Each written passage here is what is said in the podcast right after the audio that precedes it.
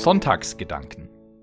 Der große Glaubensimpuls mit frischen und mutmachenden Gedanken für dein Leben. Wie geht es dir? Wann hast du dir diese Frage das letzte Mal ernsthaft selbst gestellt? Wie geht es dir? Ich muss zugeben, ich komme in letzter Zeit nicht allzu oft dazu.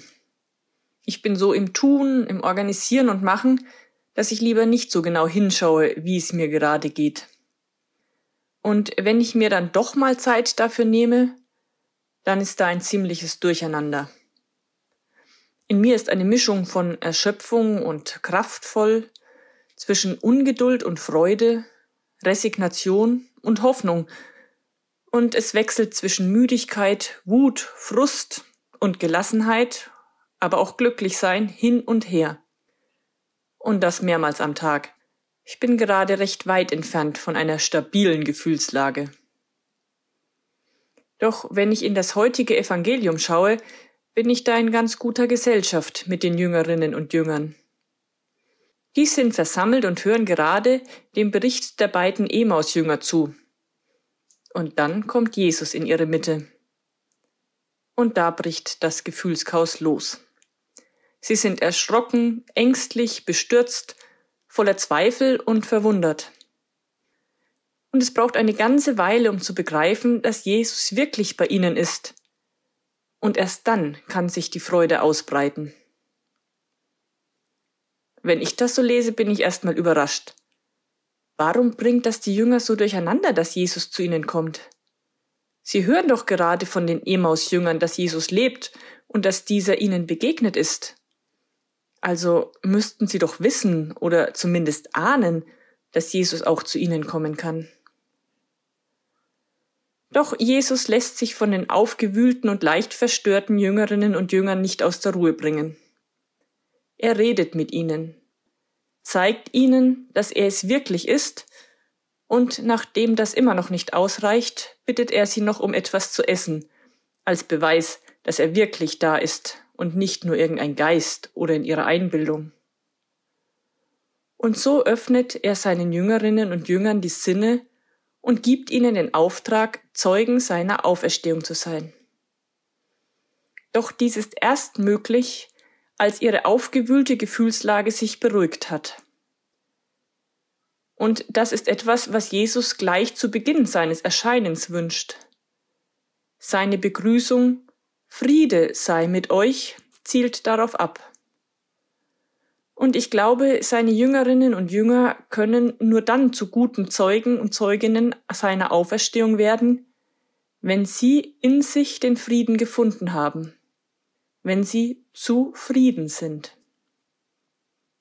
Und da bin ich dann schon wieder bei meinem Gefühlschaos angekommen. Das wäre mal wieder so schön, zufrieden zu sein, im Frieden mit mir selbst zu sein. Mich nicht abhängig machen von allem, was so um mich herum geschieht oder eben auch nicht geschieht. Meine Gefühle nicht davon bestimmen zu lassen, was andere mir versuchen einzureden oder als neue Wahrheit verkaufen wollen. Nicht auf alle Eindrücke von außen reagieren zu müssen. Einfach zufrieden sein.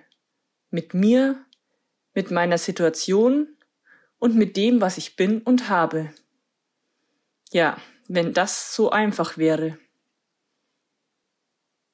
Und da kommt mir in den Sinn, dass Jesus der Auferstandene auch zu mir sagt, Friede sei mit dir.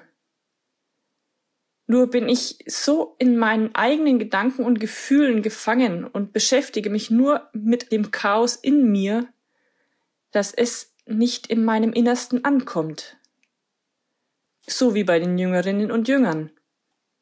Wie schön wäre es da, wenn Jesus auch mich an die Hand nimmt und mich Stück für Stück erkennen lässt, hey, ich bin wirklich von den Toten auferstanden. Ich bin da.